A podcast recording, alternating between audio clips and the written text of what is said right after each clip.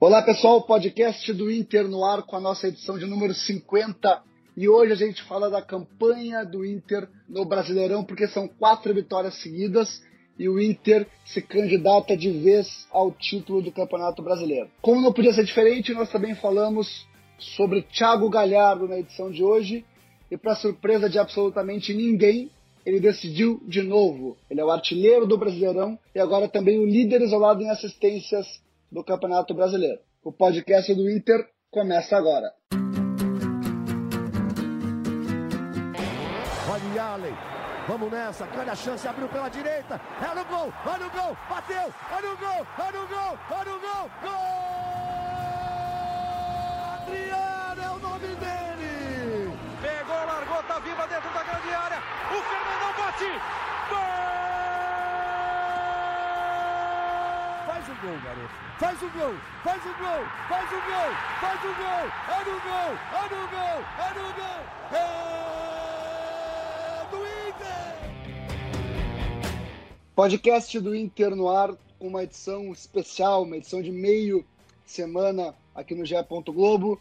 Eu sou Eduardo Deconto e nesse exato momento, às 2 horas e 30 minutos da segunda-feira, 19 de outubro de 2020, o Inter é líder do Brasileirão, uma liderança ainda provisória, porque o Atlético Mineiro joga nesta segunda-feira à noite contra o Bahia, pode reassumir a liderança. O Atlético Mineiro também tem um jogo a menos que o Inter, mas o fato é que a equipe de Eduardo Cudê superou oscilações, superou desfalques e faz uma campanha muito, mas muito regular e regular para cima, regular no topo da tabela do Brasileirão então, isso é muito, isso rende muito assunto para gente no podcast. Eu sou Eduardo Deconto, setorista do Inter no GE. Globo, estou com Tomás Rames, que também cobre o Inter aqui no GE. Tudo bem, Tomás? Tudo bom, Eduardo? Vamos falar um pouquinho né, sobre essa campanha do Inter que segue em alta. Né? E quem mais está conosco aqui é Lucas Bubbles, que, salvo engano, fez no domingo seu primeiro jogo no Beira Rio na carreira. É isso, Lucas Bubbles, não estou enganado. No, no GE. Globo eu sei que é. é.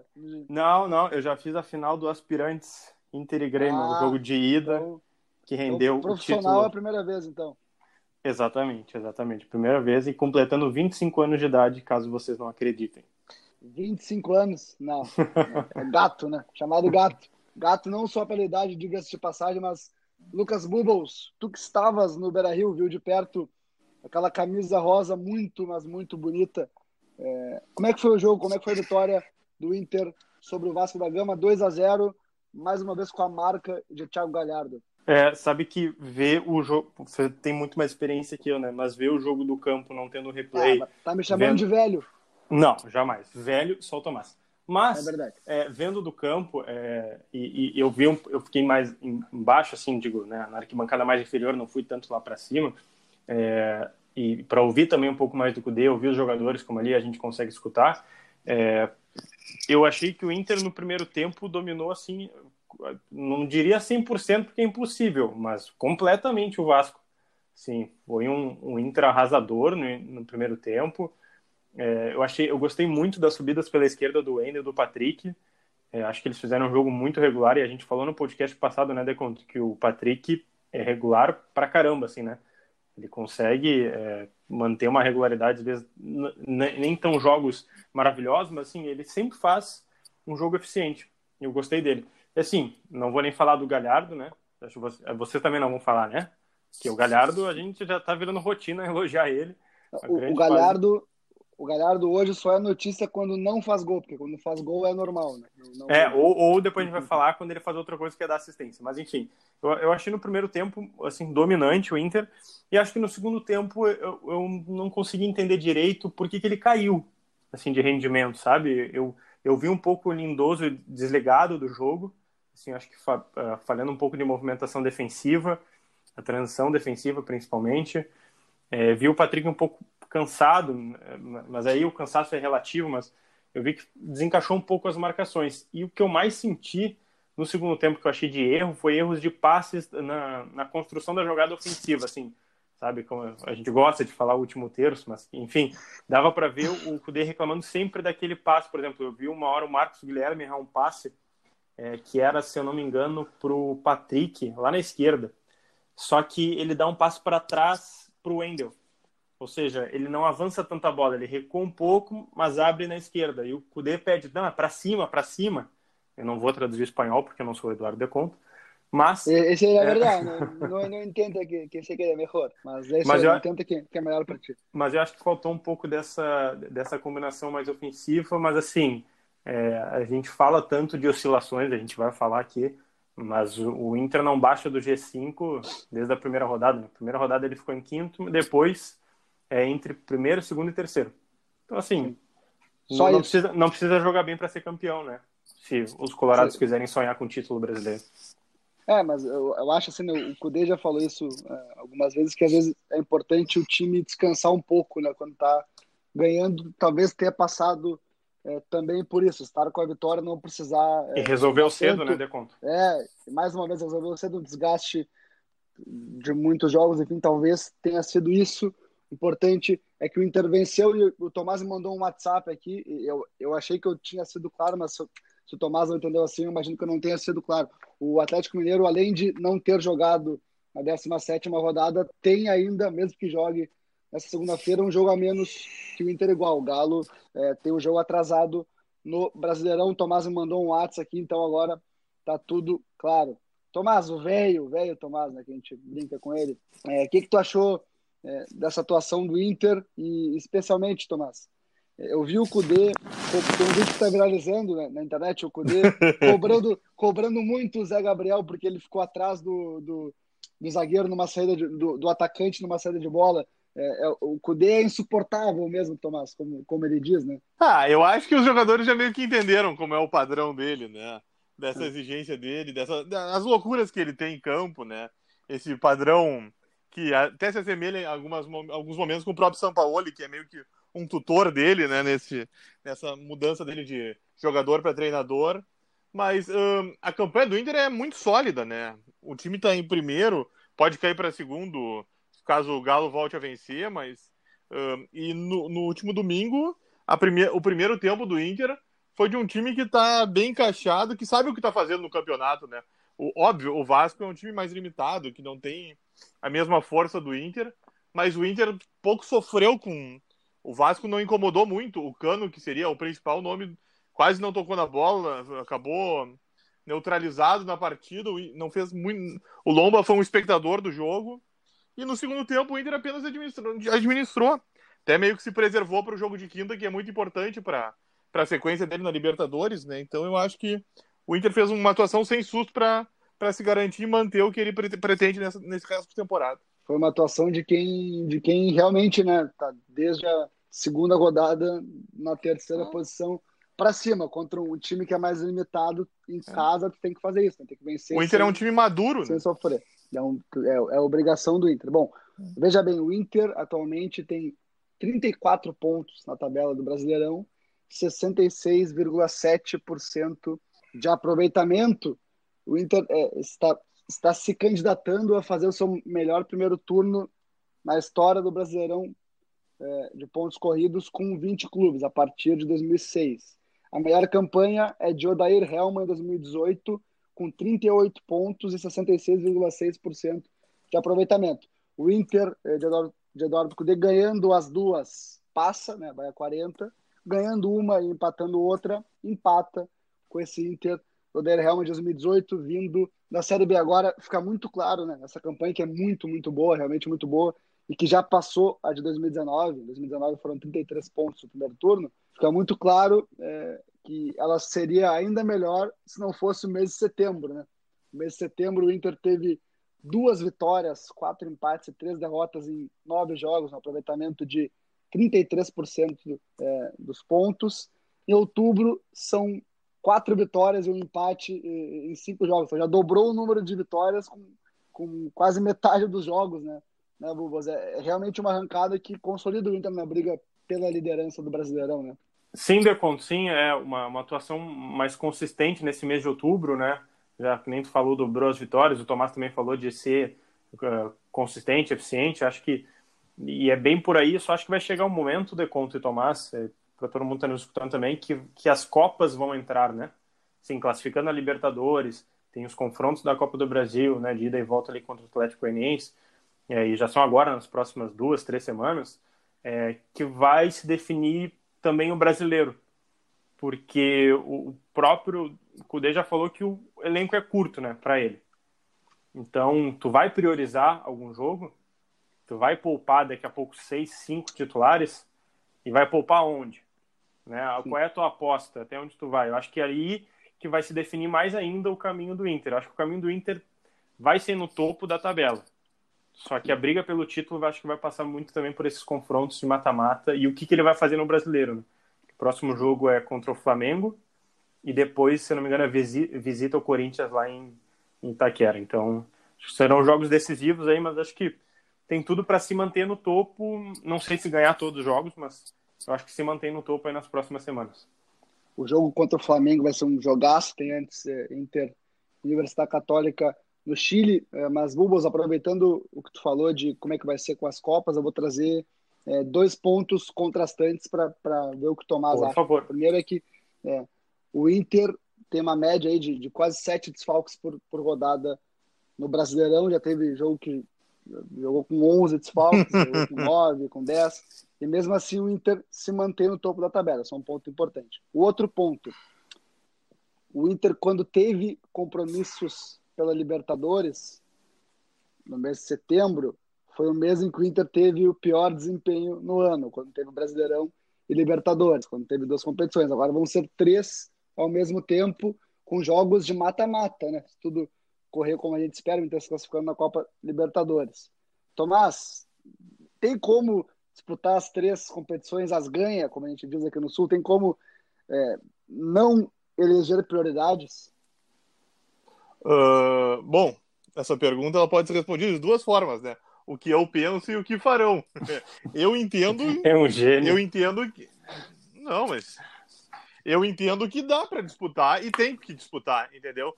As três com a, o que há de melhor para tentar ver o que acontece. Dá para levar as três, dá para levar duas, dá para levar uma. Se não leva nenhuma, mas pelo menos está ali.